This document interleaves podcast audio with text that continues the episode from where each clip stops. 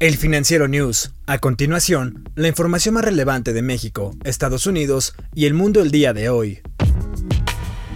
El presidente de Estados Unidos, Donald Trump, ganó este lunes su nominación formal como candidato presidencial republicano para este 2020 un acto aparentemente de trámite y simbólico para comenzar oficialmente la recta para un posible segundo mandato.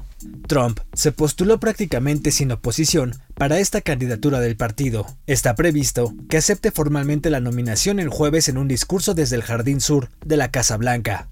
En una señal de su control sobre el partido, casi un tercio de los oradores de la convención son personas que están relacionadas para el presidente o trabajan para él.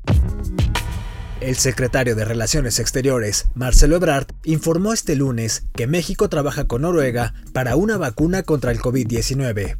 En su cuenta de Twitter, el canciller indicó que habló este lunes con la ministra de Asuntos Exteriores de ese país sobre la participación de México y lo que serán propuestas comunes de México y Noruega en la ONU. Por otro lado, la representación de Noruega expresó que espera poder cooperar estrechamente con México en el Consejo de Seguridad 2021-2022. Noruega registra 10.374 casos confirmados del nuevo coronavirus hasta este lunes y 264 muertes. Todo esto de acuerdo con información de la Universidad Universidad Johns Hopkins. Mientras tanto, México alcanzó los 560.164 casos y 60.480 fallecidos.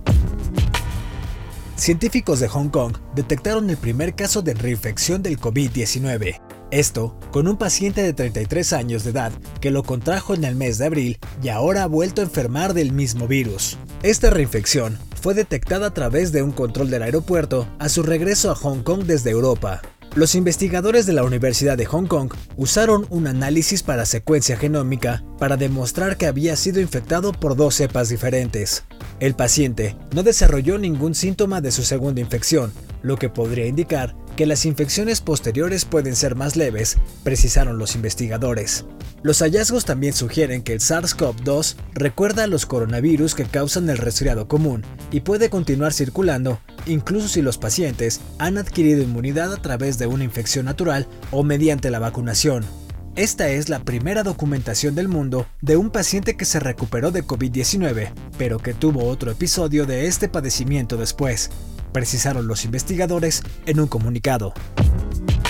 Google dio a conocer este viernes que desaparecerá su servicio Google Play Music, donde los usuarios podían reproducir y comprar música. La compañía señaló que Google Play Music será reemplazada por YouTube Music, en donde los usuarios de la primera podrán transferir su biblioteca musical, sus preferencias personales y listas de reproducción. La migración completa hacia YouTube Music llegará a partir de diciembre de este año. Sin embargo, a partir de septiembre, los usuarios de Google Play Music en Nueva Zelanda y Sudáfrica ya no podrán reproducir música ni utilizar la app. En octubre, la deshabilitación de la aplicación comenzará en el resto de los mercados del mundo, hasta llegar a diciembre, cuando Google Play Music dejará de existir.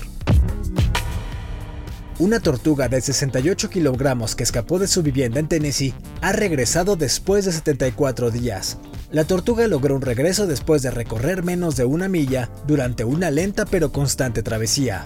Si bien la tortuga de espolones africana, llamada Salomón, abandonó su casa hace más de dos meses, fue encontrada tan solo un octavo de milla de su casa la semana pasada, indicó su propietaria, Lynn Cole. Cole agregó que un hombre y su hijo detectaron a Salomón de 15 años de edad. La tortuga estaba pastando en un valle en un sitio que está en construcción y la entregaron en cuestión de minutos. Cole explicó que Salomón es una mascota querida que está en la familia desde su nacimiento. Los dueños señalaron que pagarían una recompensa a las dos personas que le entregaron a casa.